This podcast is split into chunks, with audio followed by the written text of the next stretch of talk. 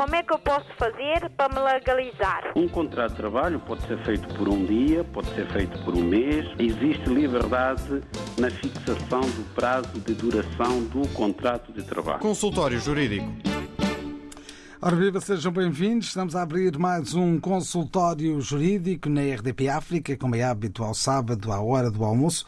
Conferimos um tema semanal, um assunto que vamos detalhar na edição e depois convidamos os ouvintes a participarem no programa, colocarem as suas dúvidas e eh, ouvirem os conselhos do Dr. Adriano Malalane, que já está comigo neste programa semanal. Podem, desde já, eh, inscrever-se para participarem no programa de hoje.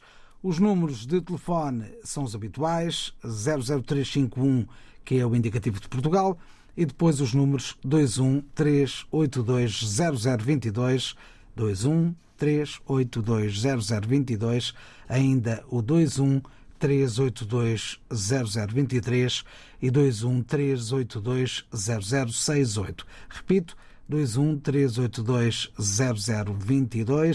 213820022, 213820023 ou 213820068. Há ainda outras maneiras de participar também no programa. É o caso eh, da nossa linha do WhatsApp e o número é também o habitual, o 967125572. Podem gravar um depoimento, uma pergunta ou até escrever também essa mesma pergunta que nós eh, atempadamente vamos apresentar aqui no programa de hoje. 96 712 5572. Quem eh, for mais envergonhado pode também usar o correio eletrónico e enviar a mensagem. Eh, o endereço é também o habitual consultório jurídico arroba rtp.pt. São várias as formas para participarem nesta edição eh, semanal do consultório jurídico. Lleguenom Señor, lleguenom Señor, lleguenom Señor. Que po, que po, que po,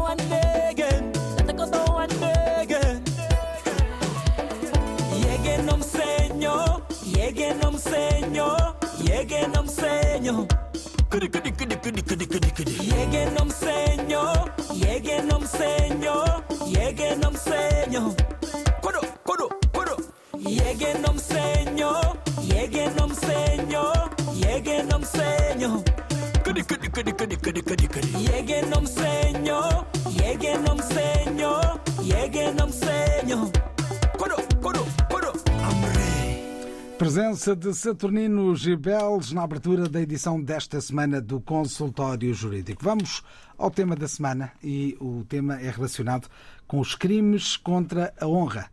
Bem-vindo, doutor.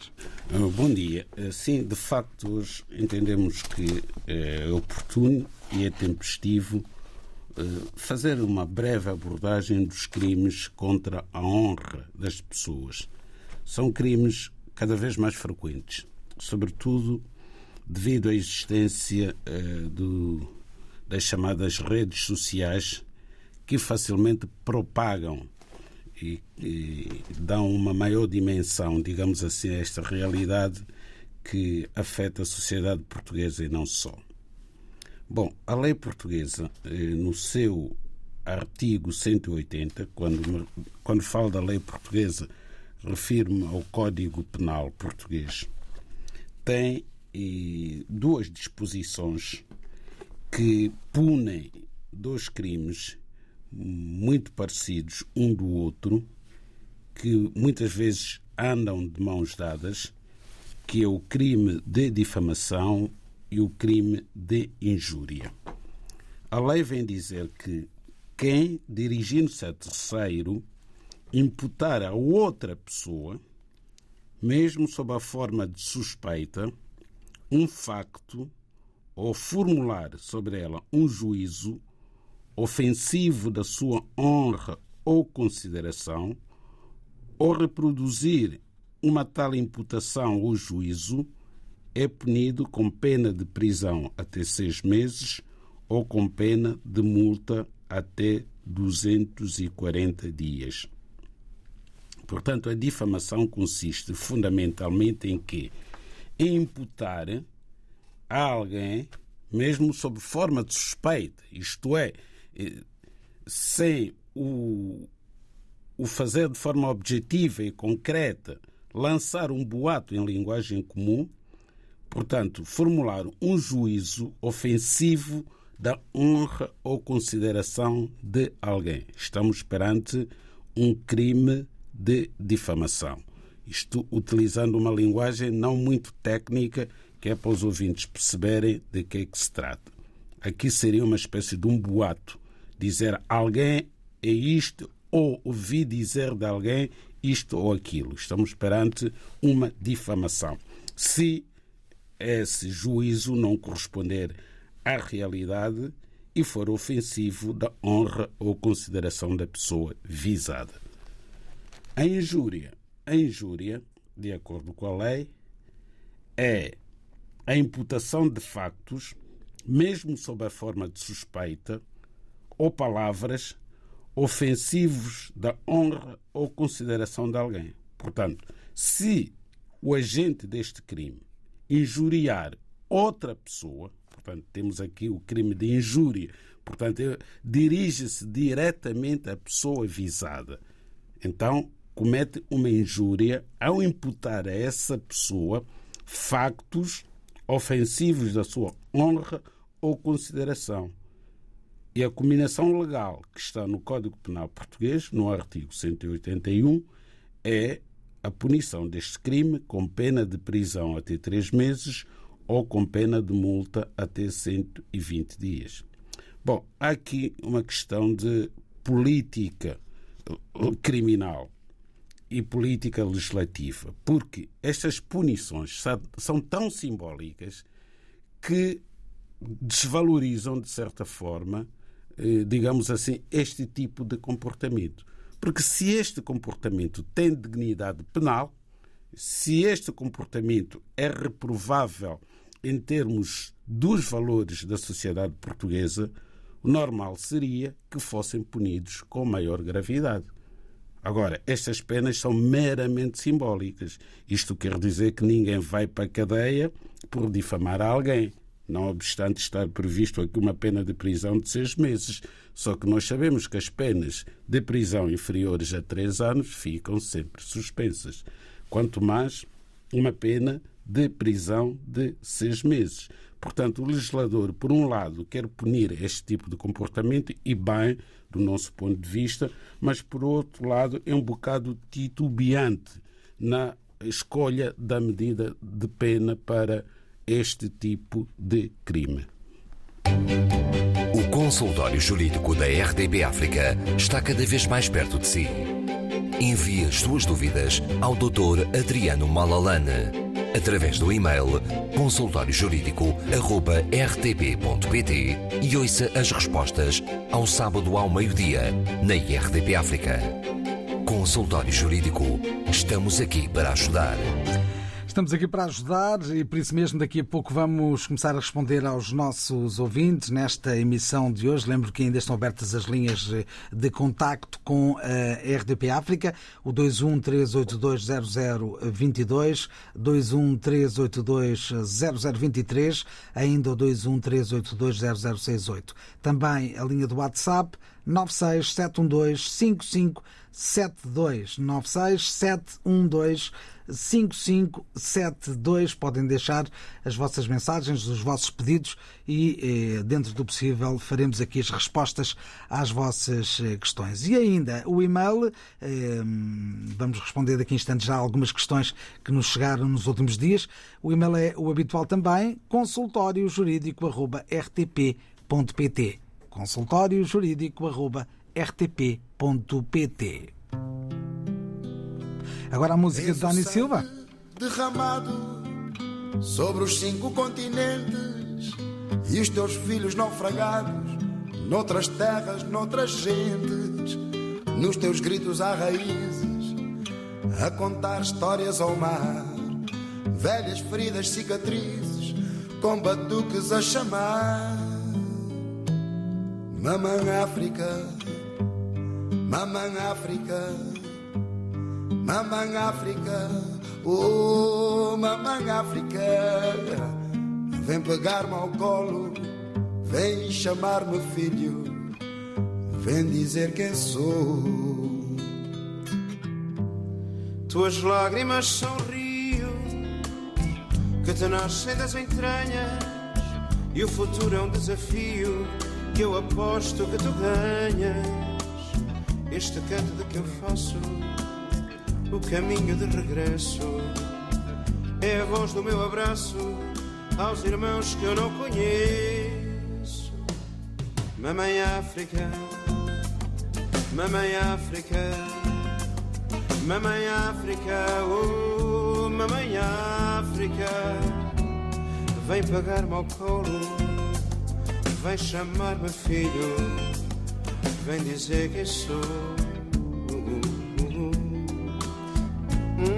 Mamãe África, Mamãe África, Mamãe África, Mamãe África, vem pegar-me ao colo, vem chamar-me filho, vem dizer que sou. Mamãe África, Mamãe África, Mamãe África, oh Mamãe África, vem pegar-me ao colo, vem chamar-me filho, vem dizer quem sou. Mamãe África, Mamãe África, Mamãe África, oh Mamãe África, vem pegar-me ao colo, vem chamar-me filho, vem dizer quem sou. Hum, Mamãe África, Mamãe África, Mamãe África, oh Mamãe África, vem pegar-me ao colo, vem chamar-me filho, vem dizer quem sou. Mamãe África, Mamãe África, Mamãe África, oh Mamãe África, vem pegar-me ao colo, vem chamar-me filho, vem dizer quem sou.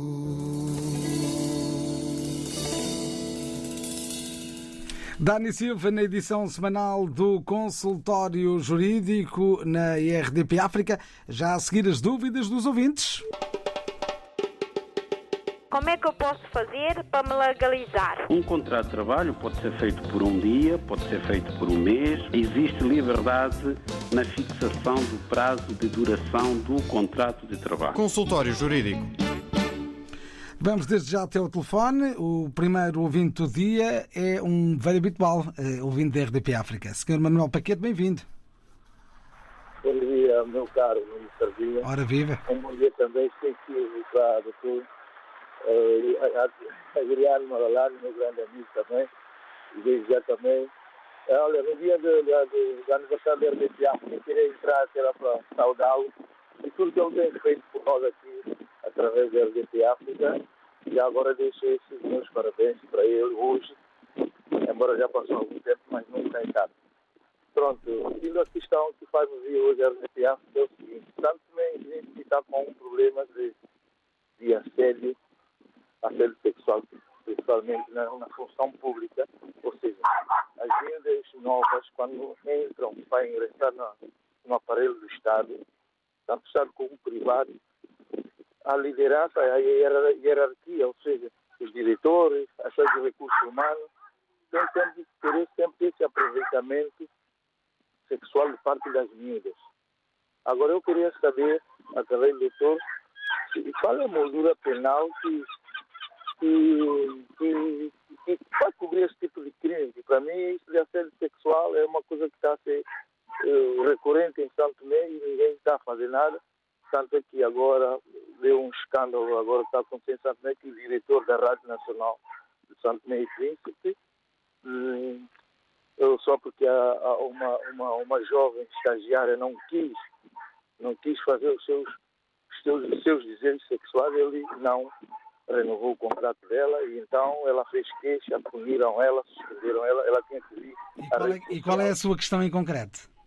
A minha questão é para saber qual é as pessoas que forem apanhadas flagrantemente nesse tipo de crime, qual é a moldura penal para essas pessoas, porque isso está a ser recorrente em São Tomé e ninguém faz nada. É está a perguntar em São Tomé ou em Portugal? É em São Tomé e Príncipe. Que é para nós também, pá, a diáspora ou alguém fazer o que é que nós poderíamos fazer para, para, para, para as coisas mudarem também, porque isto é complicado. Eu tenho, eu tenho irmãs, tenho filhas, tenho vários parentes. Eu não quero que a pessoa tenha que ser. As, pessoas têm que ser coagidas porque alguém quer fazer um aproveitamento e às vezes são mulheres que têm seus maridos, mulheres já casadas. Epá, e é, é vergonhoso isso. Eu queria saber através do que o que é que poderemos fazer, tipo nós, a sociedade civil ou o indivíduo, o que é que pode fazer para fazer qual é que, onde é que nós podemos recorrer para que ponha cobra essa situação. Era essa a minha questão. Muito bem, obrigado por ter eh, ligado. É mais uma opinião do que uma questão. Eh, de qualquer forma, aqui fica eh, a condenação de, de do universo de, de, de, ouvintes a casos deste tipo, se se confirmarem que, que primeiro tem que haver sempre um julgamento, não é, doutor? Naturalmente, aliás, acabamos de tratar de uma dessa matéria, não é? De, de, de eventual difamação em relação a Portanto, aqui é um caso concreto. Desde logo, por princípio, eh, o Estatuto da Ordem dos Advogados, eh, aqui em Portugal, nos outros países não deve ser diferente, eh, não nos autoriza a falar de casos concretos. Porquê?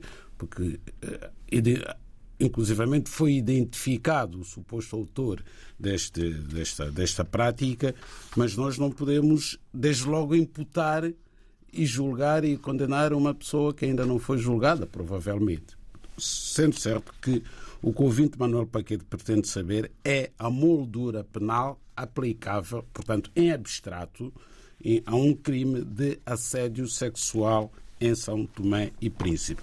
Ora bem, eh, nós não temos aqui Não podemos ter a legislação de todos os países, porque também não sabemos o que é que os ouvintes, ou quais são as perguntas que os ouvintes irão colocar-nos, sendo certo que o Sr. Manuel Paquete, sendo um ouvinte da rádio assíduo, tinha a possibilidade de enviar esta pergunta por e-mail para nós podermos preparar a legislação eh, aplicável a este caso em São Tomé e Príncipe. Eu penso que hoje em dia não será tão difícil quanto isso, não é?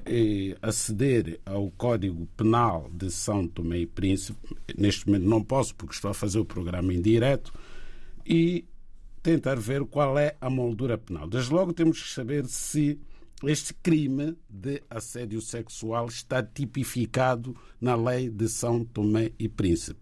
Não podemos fazer uma transposição direta das leis de um país para o outro. Há países em que esta prática eh, está eh, prevista e está legislada e é punida nos termos do Código Penal, haverá, porventura, outros países em que este crime não se encontra ainda tipificado. No caso concreto de São Tomé e Príncipe, eu não tenho neste momento possibilidade de dizer se o crime está tipificado no Código Penal ou não. Como é que eu posso fazer para me legalizar? Um contrato de trabalho pode ser feito por um dia, pode ser feito por um mês. Existe liberdade na fixação do prazo de duração do contrato de trabalho. Consultório Jurídico. Estamos a conversar com os ouvintes no consultório jurídico e agora convido a vir à antena o senhor Onofre Ivaristo. Boa é, tarde, boa tarde. bem-vindo. Ah, boa tarde, Paulo. Eu queria colocar uma questão que tem a ver com, com o tema do fim de semana anterior. É, pronto, é, a minha companheira teve um, um, pronto, um acidente, pronto, ela ia deslocar, saiu do sol do trabalho na hora do almoço e foi ao banco fazer um depósito. Quando ia sair do trabalho, foi atropelada e o que eu queria saber, o doutor Malalano, é se este, este, é, se isto se enquadra na lei como acidente de trabalho ou não. E quando é que foi esse acidente? É, foi no dia, dia 14 de, de, de, de setembro. Muito bem, é o suficiente. Sim. Vamos tentar responder à sua questão. Muito obrigado, obrigado por ter ligado. Aí está um ouvinte, é o Nofre, eh, que nos ligou de Lisboa. Quer comentar esta, este seu pedido? Pois bem, de facto, semana passada tratamos do, dos acidentes de trabalho e doenças profissionais. E dizíamos, eh, semana passada, que se considera acidente de trabalho todo o acidente que ocorre no local do trabalho e no exercício e da, da, função. Portanto, quando o trabalhador está a exercer a sua atividade, se sofrer um acidente, considera-se que é acidente de trabalho. Mas fomos mais longe dizendo que a lei também prevê aquilo que se chama acidente in itinere, que é aquele acidente que acontece no percurso que o trabalhador faz normalmente do, da sua residência para o seu local de trabalho. E demos o exemplo de um acidente de viação, um atropelamento, como é o caso da companheira do Sr. Onofre Evaristo, que infelizmente sofreu um acidente e foi atropelada nesse percurso que ela estava a fazer no dia 14 de setembro passado, do seu local de trabalho para a sua habitação. Aqui estamos sem margem para dúvidas perante um acidente de trabalho, sem prejuízo de ser, ao mesmo tempo, um acidente de viação. Porquê? Porque houve o atropelamento de um peão. Então, o que é que o senhor Ivaristo, mais concretamente a sua companheira, deve fazer? Desde logo, acionar a, a, dos acidentes de trabalho. Mas como a apólice dos acidentes de trabalho eh, passa necessariamente por haver uma participação do acidente de trabalho na, no Tribunal do Trabalho, que vai levar mais tempo. Porquê? Porque a sua companheira provavelmente vai ter que ser operada, depois vai ter que fazer fisioterapia, até depois agendar-se a tentativa de conciliação no Tribunal do Trabalho da área de residência ou da área onde ela presta a sua atividade ou onde sofreu o acidente. Portanto, até haver essa tentativa de conciliação entre a sinistrada, trabalhadora e a companhia de seguros para a qual foi transferida a responsabilidade pelos acidentes de trabalho pela entidade patronal, é um processo que vai levar algum tempo. Pode, desde logo, acionar a apólice dos acidentes de aviação do automóvel que a atropelou. E tem prazos. Quer um, quer outro processo tem prazos. Portanto, se isto for feito para além do prazo, a sua companheira não irá receber nada. Em relação ao acidente de viação, considera a lei que, um, que aqui eh, há lugar à indemnização por responsabilidade civil. Portanto, tem que ser, digamos assim, proposta uma ação por responsabilidade civil contra o autor do atropelamento. Depois o tribunal é que vai avaliar e vai atribuir uma indemnização, se for o caso. No que diz respeito ao acidente de trabalho, qualquer pessoa tem a obrigação de o participar, seja a entidade patronal, seja a própria sinistrada ou o seu companheiro junto do Tribunal do Trabalho. Vai ser imediatamente aberto um processo que vai ficar a aguardar pelo pelos tratamentos que vão ser feitos, eventualmente até pela companhia de seguros, à sua companheira, até ter alta e o processo prosseguir até ser fixada uma indemnização por acidente de trabalho. Assim, resposta ao ouvinte Onofre Evaristo, que nos ligou de Lisboa. Daqui a instantes, outros, um, eh, ehm, outras, outros ouvintes ao telefone. Agora, por uh, e-mail, uh, Larsen Santo pergunta. Uh, trabalho para uma empresa portuguesa há um ano e tal. Uh, tinha um primeiro contrato de três meses, o segundo foi de seis meses e o terceiro de um ano. Este contrato de um ano já venceu. A minha dúvida é se tinha direito a ser efetivo ou não. O que acontece é que o patrão eh, acabou a trazer-me outro contrato em nome de uma outra empresa de três meses. Eh, quer dizer que o tempo que estive na empresa não dá direito a ser efetivo. E eh, quando me levou o contrato, eu estava no trabalho, fez-me assinar dizendo que o outro estava vencido e que eh, eh, tinha que assinar um novo contrato. No caminho para casa, reparei que afinal eh, estávamos a falar de uma outra empresa e não a primeira. Como devo proceder? Isto é normal acontecer? O contrato é legal? Bom, temos eh, de facto aqui um caso bicudo do Sr. Lácio Santo. Mas está aqui também presente a sua própria negligência, porque não se pode, não se deve assinar qualquer documento, muito menos um contrato de trabalho, sem sequer o ler previamente. E depois surgem situações desta natureza. Ora bem, o senhor esteve a trabalhar durante um ano e tal. Um ano e tal não, não nos diz nada. O senhor tem obrigação de saber durante quanto tempo é que esteve a trabalhar. Agora, um ano e tal não é rigorosamente nada. Pois bem, teve o primeiro contrato que foi de três meses. Então, cumpriu três meses ah, no âmbito do primeiro contrato que assinou. Depois, assinou um segundo contrato de seis meses. Ou seja, houve uma renovação do primeiro de três meses e foi renovado por seis meses. Depois, há um terceiro contrato já com validade de um ano. Portanto, houve aqui uma segunda renovação. E este contrato de um ano venceu. Ia fazer uma terceira renovação. E a entidade patronal percebeu que fazendo uma terceira renovação do contrato tornava-se efetivo. E para obviar a sua efetividade, arranjou aqui uma artimanha de dar um contrato para o senhor assinar em que é contratado por outra empresa, não a empresa para a qual vinha trabalhando. E o senhor assinou.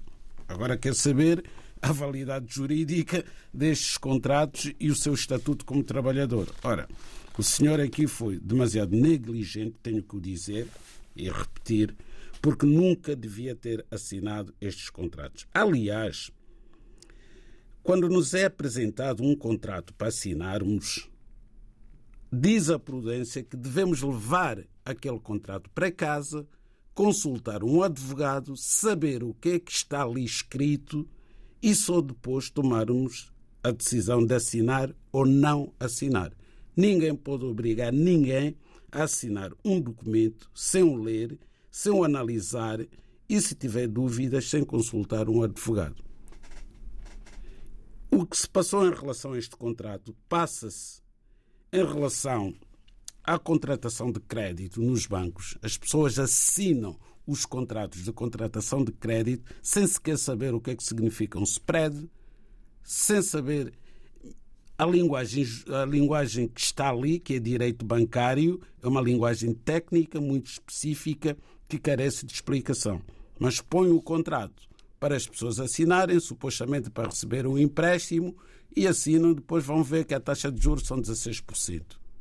E admiram-se com as prestações que vão ter que pagar, que são demasiado altas. Às vezes assinam contratos de crédito eh, pessoal convencidos que estão a assinar um contrato de crédito habitação, que é mais bonificado, tem uma taxa de juro muito mais baixa. Depois, mais tarde, percebem-se que não podem comprar a casa porque aquele contrato que assinaram, aquele empréstimo que contraíram no banco, ao banco, é um crédito pessoal. E o crédito pessoal tem uma taxa de juro bastante mais elevada que o crédito habitação. Acabam por sair prejudicados. Neste caso em concreto, eu acho que o senhor ainda vai a tempo de anular isto tudo. Isto é uma patranha, isto não se faz, porque o senhor continua a ter o mesmo patrão, continua a trabalhar para a mesma empresa, provavelmente o mesmo salário, com a mesma categoria. Portanto, o seu patrão foi constituir uma empresa fictícia para evitar, para prejudicar eventualmente a sua efetividade. Então tem que mandar anular isto, tem que ir ao Tribunal de Trabalho para o Tribunal de Trabalho apreciar a validade deste contrato.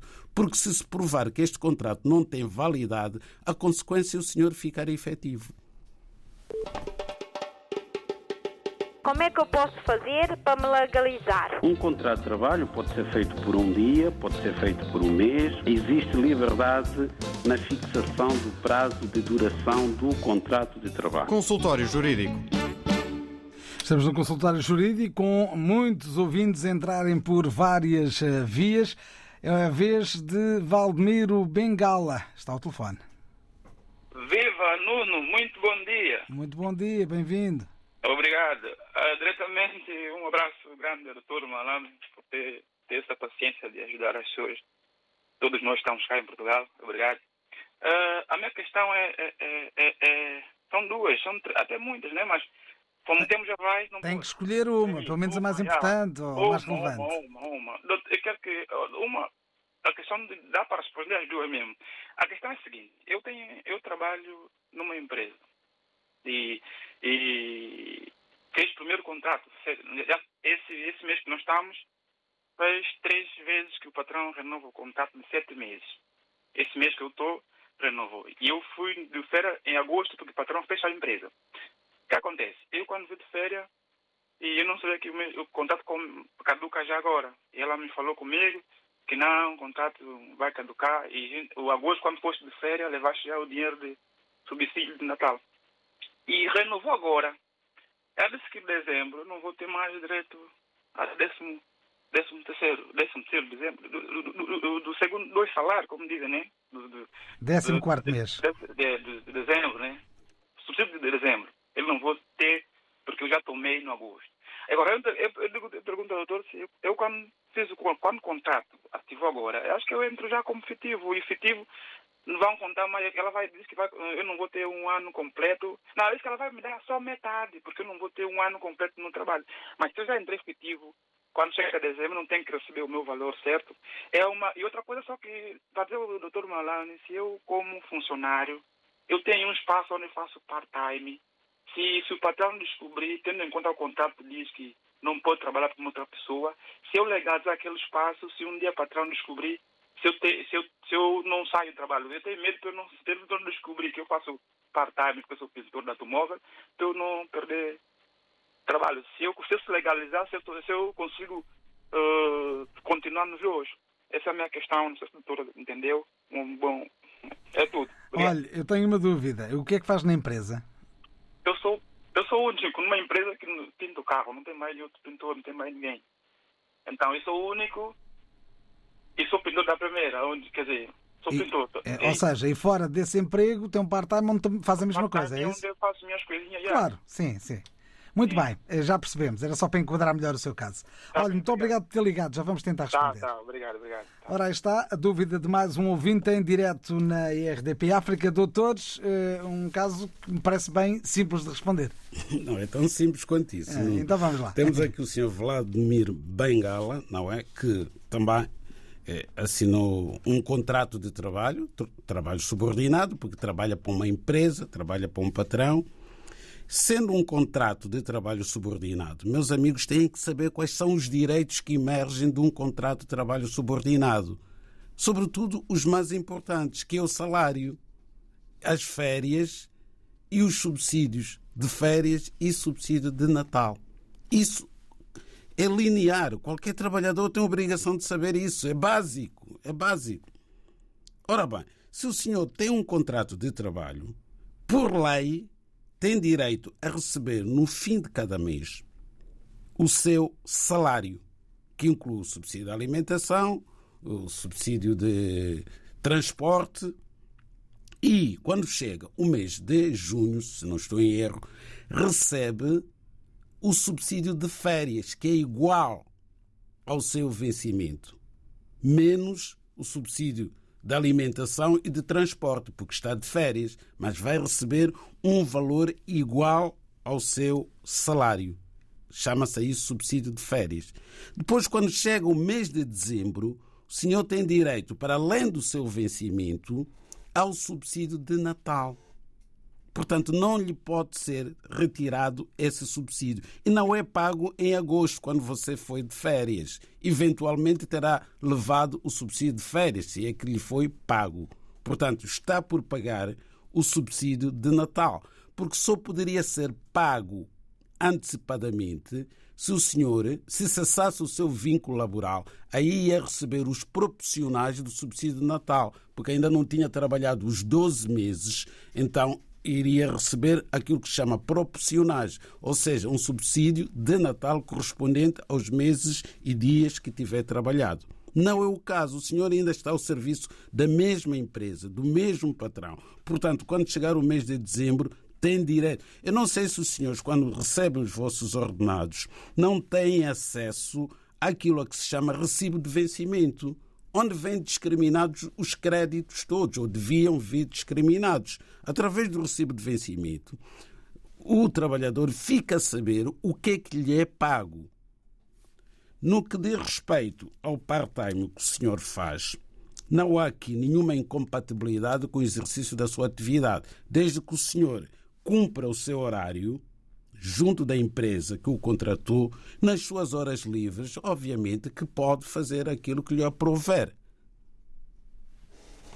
Está respondida mais uma dúvida de um ouvinte. Já voltamos ao telefone. Antes, eh, o pedido de informação da parte de Jamanca. Jamanca, através eh, do eh, WhatsApp, pergunta o seguinte: Como posso voltar a ter eh, residência em Portugal, cartão de residência? Eh, eu já tive residência permanente, fui preso preventivamente em 2014 e no dia do julgamento o Tribunal decidiu eh, atribuir-me pena suspensa, eh, ou seja, para cumprir fora do estabelecimento. Já cumpri todo esse tempo, mas agora não tenho documentos, eh, até tenho contrato de trabalho, estou a trabalhar, mas não tenho eh, residência em Portugal. O que posso fazer, eh, esta questão do. eh, esta questão do- da pena que me foi atribuída tem algum envolvimento com, com este pedido que eu devo fazer ou não? Bom, temos aqui o Sr. Jamanca, que é cidadão estrangeiro residente em Portugal. Estava em situação legal, isto é, tinha autorização de residência, entretanto cometeu um crime. Foi preso preventivamente e depois foi julgado e condenado pela prática desse mesmo crime. O tribunal entendeu que a pena eh, devia ficar suspensa. Portanto, não saiu da cadeia, saiu de prisão preventiva e ficou com pena suspensa. Não sei há quantos anos é que foi condenado, mas provavelmente, provável. O, o crime era punido em abstrato com uma pena superior a três anos para ter estado preventivo. Agora, depois foi condenado, não interessa agora a moldura penal. Eu vou explicar porquê.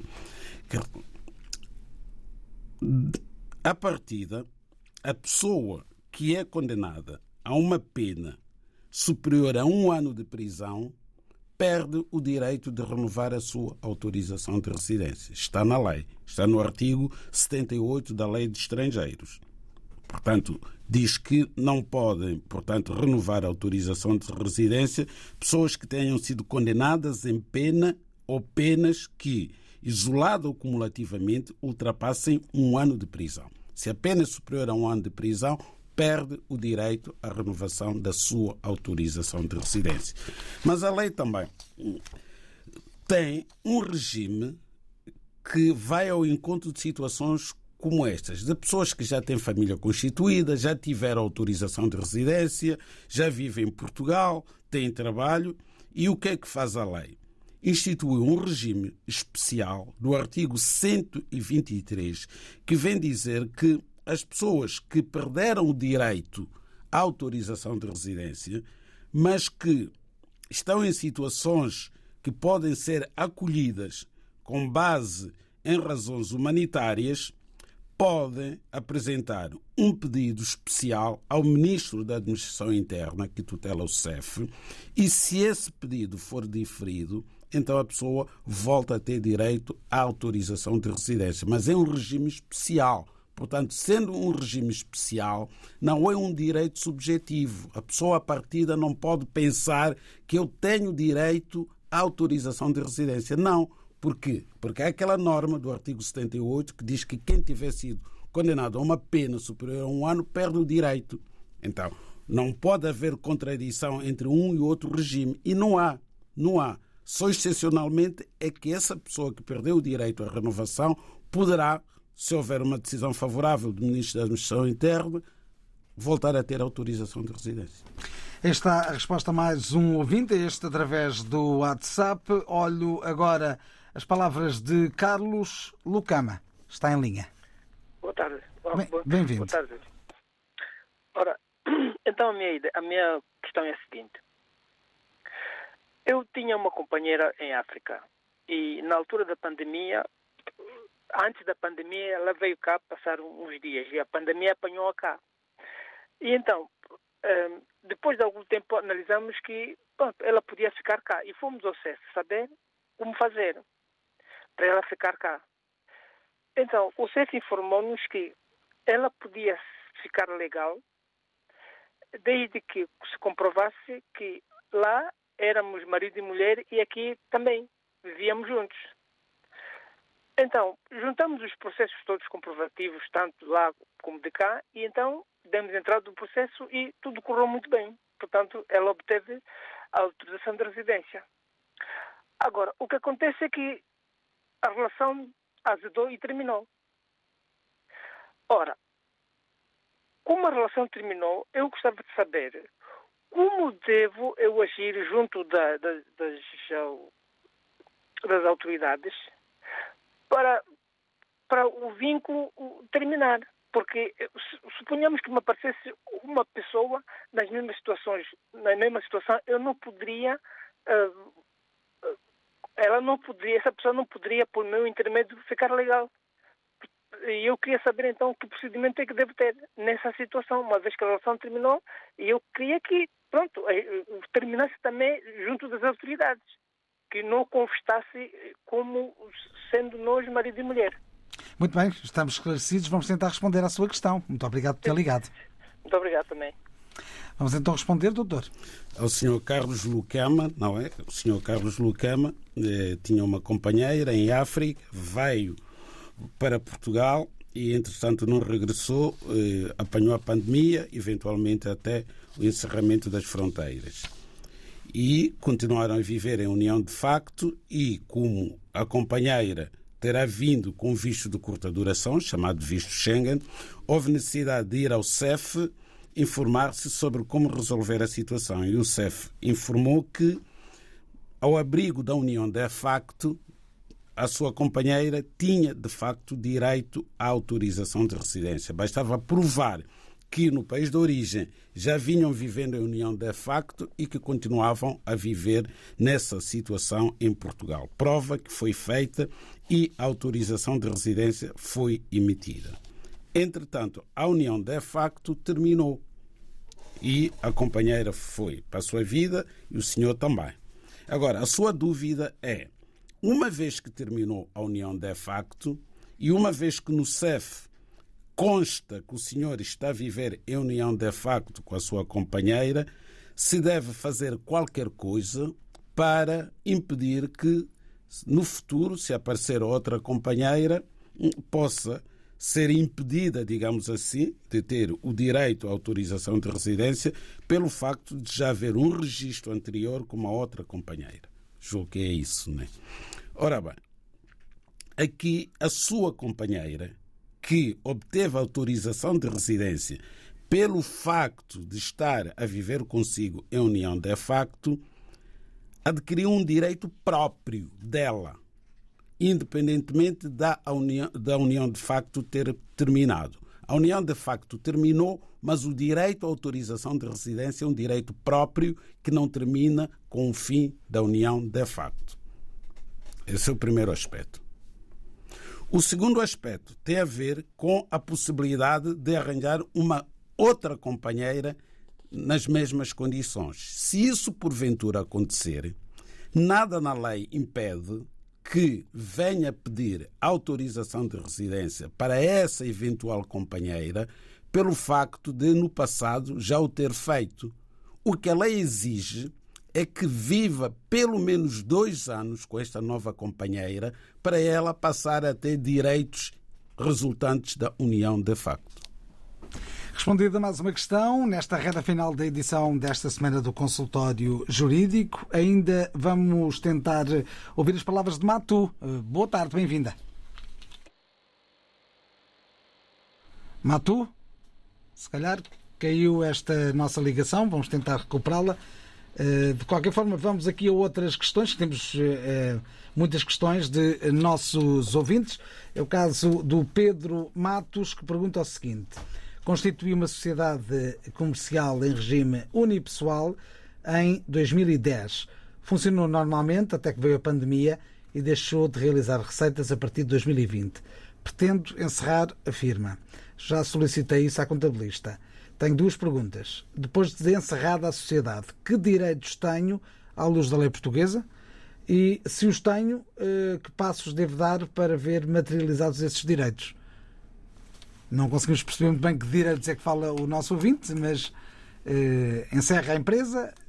Encerra a empresa, a empresa fica encerrada, tem o direito de não pagar o IRC da empresa, porque não, não existe, deixa de existir não tem exercer qualquer atividade, tem o direito de não descontar para a Segurança Social em nome daquela empresa, tem o direito de cessar o telefone, cessar tudo o que seja da empresa. São...